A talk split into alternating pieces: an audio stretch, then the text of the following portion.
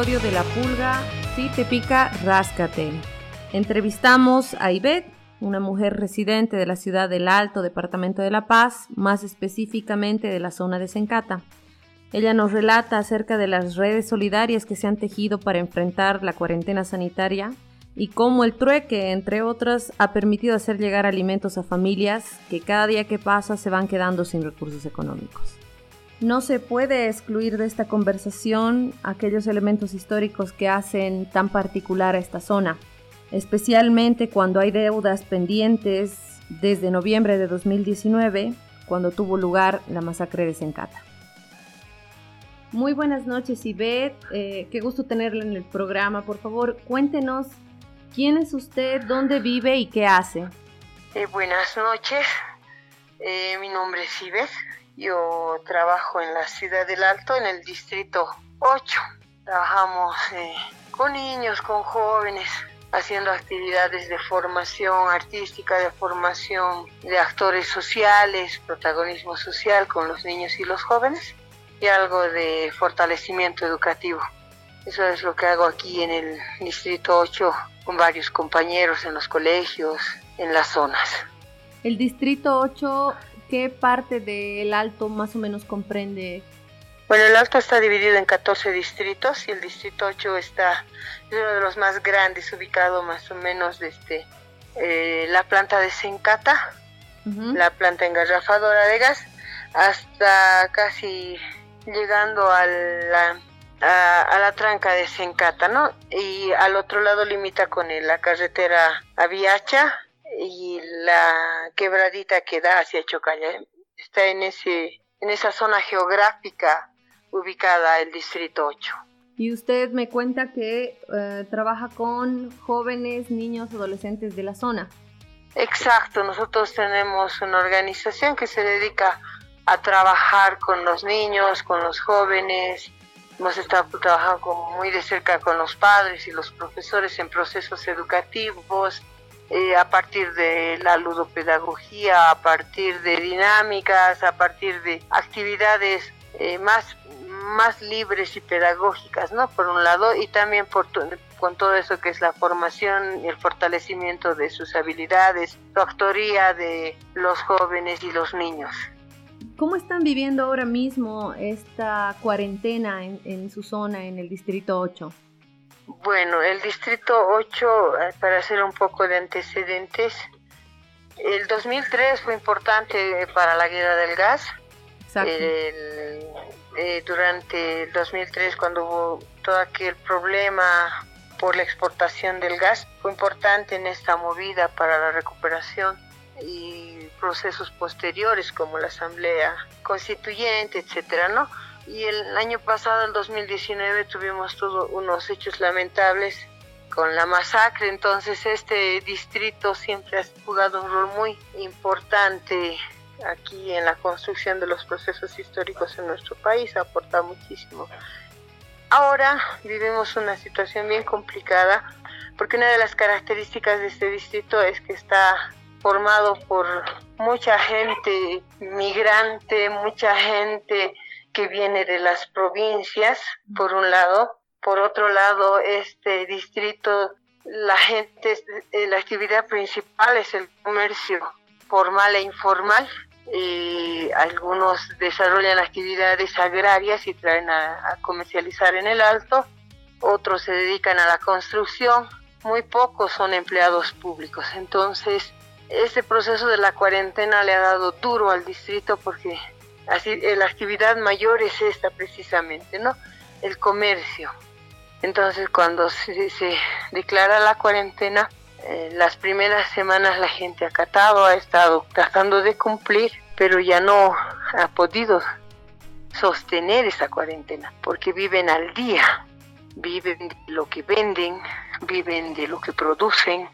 Entonces, mucha gente se ha visto en situaciones bien precarias sin tener alimentos para llevar a la casa he tenido que salir pues a vender lo poco que tenía no hay una cuarentena total. Aquí pues, desde la mañana muy tempranito hasta el mediodía tú ves a la gente tratando de ganarse el pan del día vendiendo de todo. Las ferias que tenían un margen de territorio han crecido inmensamente por la presencia de los vendedores ambulantes, les llaman, personas que ocasionalmente salen y venden algunos productos. Entonces las ferias se han extendido, han sido mucho más grandes, porque todos querían vender algo para llevar el sustento a sus hogares, llevar el pan de cada día. Entonces, eh, desde ese aspecto, la, la, cuarentena en las mañanas eh, no hay tal, ¿no? La gente sale a vender, hay muchos vendedores, muy pocos compradores, pero salen a ver qué pueden ganar ese día para llevar a la casa.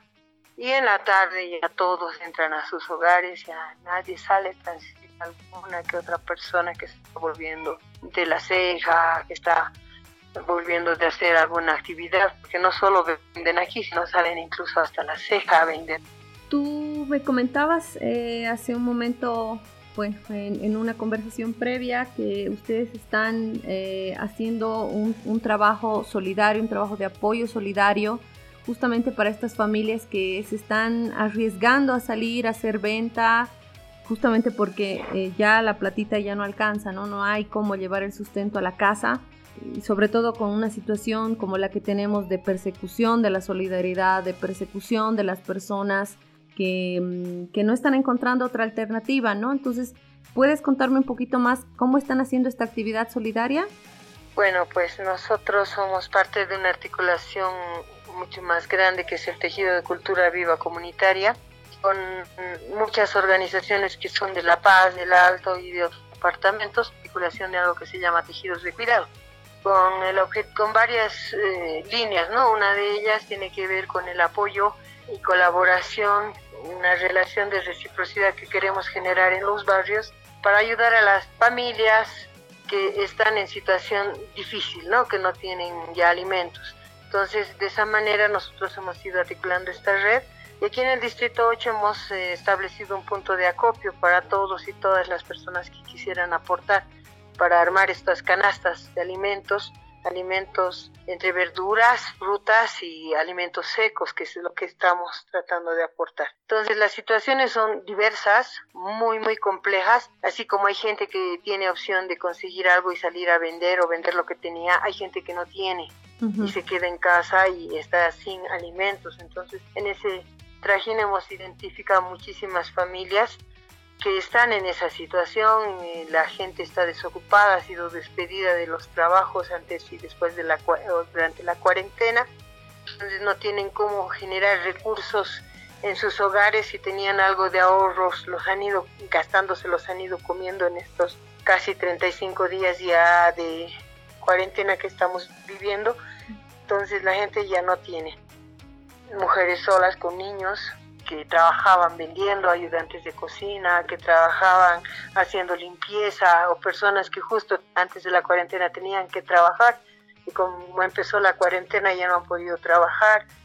Entonces hemos encontrado ese tipo de personas, familias a las que nos, nos ha sido posible apoyar con esta canasta familiar. Entonces eso estamos tratando de impulsar aquí, además de que nosotros salimos a, estas ferias, no a todas, por lo menos unas tres a la semana, con la intención de llevar información de cómo podrían ellos cuidarse, ya que están saliendo a la calle a vender, arriesgando sus vidas para llevar el pan de cada día a sus hijos.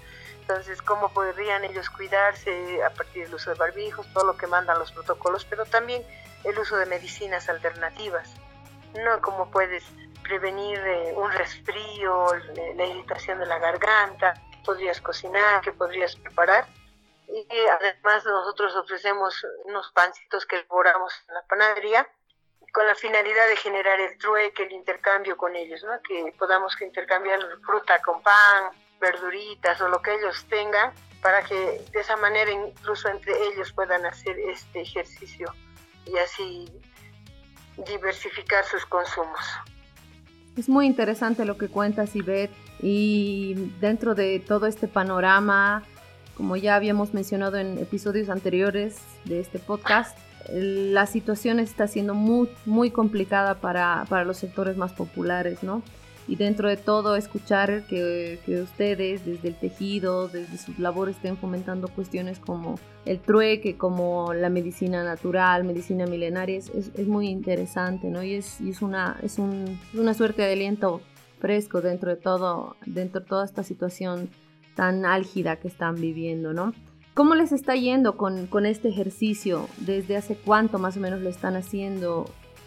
Sería casi tres o cuatro semanas, no cuatro ya, cuatro semanas que estamos saliendo a hacer esta actividad.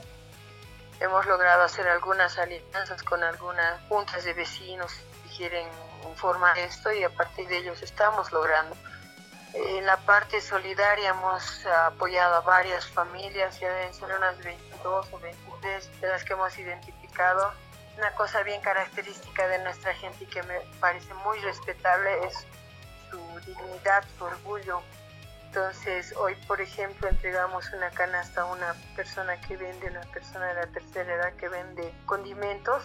Y que, qué lindo su reciprocidad agarró y nos entregó un poquito de cañao que ella tenía para vender. No había ni cómo rechazarla, ¿no? Ella nos daba a cambio de lo que le dábamos eso que ella tenía. Entonces, gente es así, bien orgullosa, bien digna. Y muchas veces no dicen en la situación que están, pero ahí estamos, ¿no? Y fue importante ese, ese trabajo que estamos desarrollando para apoyarlas, que en algún momento ellas también puedan apoyar a otras personas que lo necesiten. Eh, hay acogida en ese sentido, hemos hecho el trueque, ya está yendo de a poco funcionando, hemos intercambiado fruta, verduras y la gente le gusta. Entonces vienen y preguntan con qué podemos cambiar y ojalá podamos incidir para que ellos hagan lo mismo con otros y otros que están en las ferias. ¿no? Es importante también el apoyo de la gente que ha puesto productos platita para hacer esto, porque sin ellos no hubiésemos podido comprar las cosas que hemos comprado para poner en las canastas, entonces el aporte y apoyo de toda esa gente que ha creído y ha confiado en nosotros también ha sido muy muy importante para hacer lo que hemos hecho hasta ahora. Ciertamente, Ivette, y, lo que cuentas es un relato muy, muy profundo y muy, muy digno de compartir, ¿no? Porque es un acto totalmente solidario. Y gracias por compartir esa, esa experiencia con, con, nosotros y con la audiencia. Paso a preguntarte una, una siguiente consulta acerca de los bonos del, del gobierno, los bonos que ha prometido el actual gobierno. ¿Cuál es tu opinión al respecto? ¿Tú ves que hay normalidad en el cobro? Eh, ves que hay eh, dificultades. ¿Qué puedes comentar al respecto? Bueno, es una historia larga. Eh, cuando se estuvo pagando la renta dignidad antes de que inicien los bonos de familia, había solo, aquí en Sencata primero había solo un banco que estaba dando, era el Banco PIE. y la gente tenía que subir hasta la ceja, los ancianitos a, cobrar y tenían que subir con su, el, la el, el número que les correspondía de su cédula de identidad era bien complicado exigir que los ancianos o personas de tercera edad suban. Eh, me imagino que a pedido de mucha gente que hizo eco de esta, de esta solicitud, se abrieron el Banco Unión aquí en la extranjera y eran filas inmensas.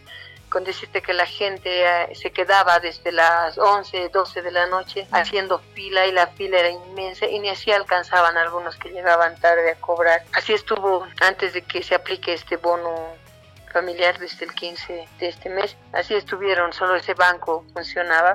Ahora han habilitado otras, otras entidades bancarias que hay aquí en, en Sencata. me parecía increíble cuando cobraban Renta Dignidad, pero todos los días inmensas filas.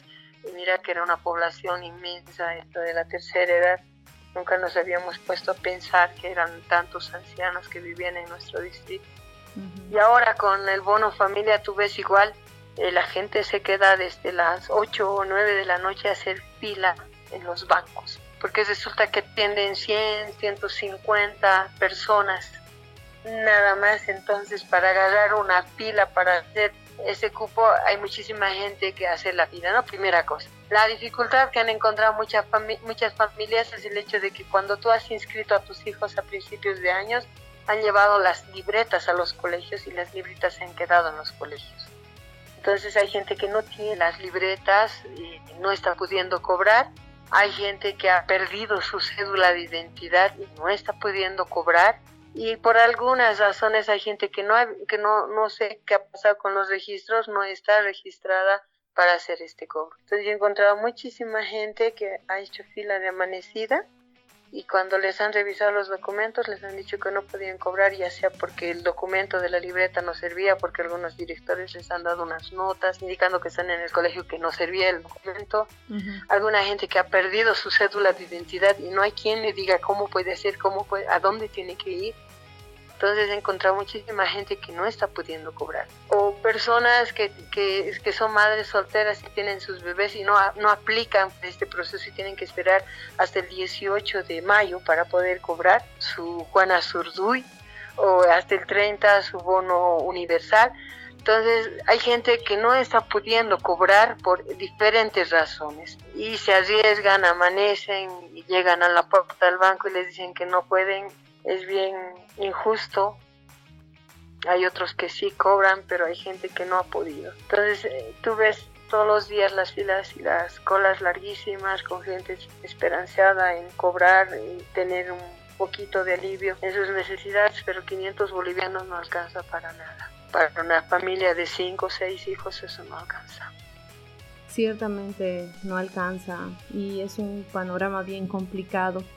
La última pregunta que te hago, Ivette, tú mencionabas al inicio de, este, de esta entrevista eh, el carácter histórico del Distrito 9, de Sencata propiamente dicho, cómo ha sido un bastión importante en, hechos históricos de la historia reciente de nuestro país, ¿no?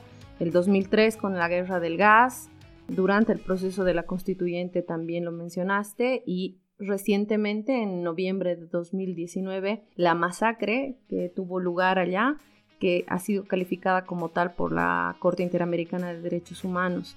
Esta situación que describes, entre otras cosas, puede estar generando la, atención, por ejemplo, del gobierno en un sentido negativo, ¿no? En, un sentido como lo que ha pasado en el trópico, por ejemplo que también es un bastión de resistencia, ¿no? Que se quiera, por ejemplo, entrar a militarizar o entrar a, con medidas más radicales, más de, esta, más de este corte autoritario, ¿no?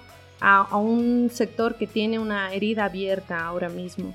¿Tú has percibido algo en ese sentido ahora? Mira, te voy a contar creo que tres cosas, ¿no? Una de las primeras es si efectivamente la gente está muy, muy resentida, muy dolida. Es algo que está dentro de, todos y todas las que vivimos acá. Entonces, cuando miran al personal del municipio, a la policía, a los militares, mucha gente dice eso es, son de la Áñez y, están viniendo a imponernos algo que, no, no, va con nosotros y no es, no es acorde, dice, ¿no? Hay cierto rechazo de la gente hacia la policía, hacia los militares, incluso hacia los, los al personal del municipio que quiere eh, hacer algo, imponer algunas cosas, ¿no? Entonces, primera cosa. Segunda cosa, cuando entra la policía y los militares aquí al distrito entran haciendo un ruido fenomenal con las bocinas, de verdad que es horrible, porque para muchos escuchar eso es recordar noviembre sin ir lejos, yo tengo a mis guaguas y el día que, uno de estos días entraron en un grupo muy grande y entraron por las calles, no solo por la avenida, sino por las calles aledañas a la avenida 6 de marzo, los niños escuchaban y lloraban y gritaban y decían que otra vez han venido los militares a matarnos. Y hablaba así yo con la gente de más adentro y decían, si nos da miedo salir porque vienen con sus bocinas y nos asustan. Y, y debería pensar eso el gobierno un poco cómo está entrando acá, porque quiere mostrar, demostrar su poder hacia nosotros, quiere demostrar su autoridad, no lo sé, pero lo que está creando es abrir más esa, esa herida que nos han dejado de noviembre. Otro hecho que te puedo contar que va en ese sentido, te decía, que está teniendo que salir a vender no solo alimentos, otro tipo de productos. Es así que alrededor de las 6 de marzo hay varias ferreterías, tiendas que venden pintura y cosas así. Hoy hoy han, hecho que se cierre, pero no solo que se cierre, se han cargado a la gente que estaba en esas tiendas, los han encerrado en el EPI de aquí de Sencata. La gente dice que son alrededor de 36 personas y han ido a intentar sus parientes hacer que lo suelten. Y ellos decían, si estamos saliendo a vender es porque ya no tenemos nada, tenemos que comer, dar de comer a nuestros hijos, vaya, mire mi casa, yo no tengo nada. Y lo que les contestaban policías y militares era decirles, vayan a pedirle a tu papá Evo, pues que les dé, quéjense a él. Entonces usted siente que hay ese resentimiento, esa rabia hacia nosotros y nos siguen diciendo que somos masistas, que, sí, que somos, que hemos sido terroristas, que hemos quemado la, la planta, etcétera, ¿no? Se siente eso todavía en el ambiente, tal vez no de todos, pero hay gente que, que lo repite y que lo dice, ¿no? Y lo que está generando en vez de tal vez bajo el discurso que tiene el gobierno de apaciguar, de hacer paz, es más bronca, más de sentimiento y más rabia, ¿no? Y la impotencia de no saber dónde quejarte, dónde encontrar apoyo, dónde encontrar a alguien que, te dé respuestas, ya sea hasta tu necesidad del banco, de no saber dónde ir, si no tienes este documento, cómo cobrar, o, que te impidan hacer tu negocio para ganarte un peso y seguir viviendo en esta circunstancia de la cuarentena. Entonces, está presente eso que te decía. Bueno, Ivette, es muy fuerte lo que compartes y te agradezco mucho muchísimo, te agradecemos de, este programa muchísimo que te hayas abierto así con nosotros. Eh, nosotros vamos a movilizarnos en la medida de lo posible para que esto llegue a más gente y que más personas se enteren, porque parte de la idea de, lanzar este, este, este, tipo de programas que lo estamos haciendo con apoyo del hemisferio izquierdo también es poder visibilizar justamente cómo está, cómo está viviendo otros sectores de la población esta cuarentena y esta, esta lectura no solamente pasa por el aspecto de salubridad o el económico, también tiene, tiene atravesado un tema político pendiente fuerte que claramente lo has relatado tú.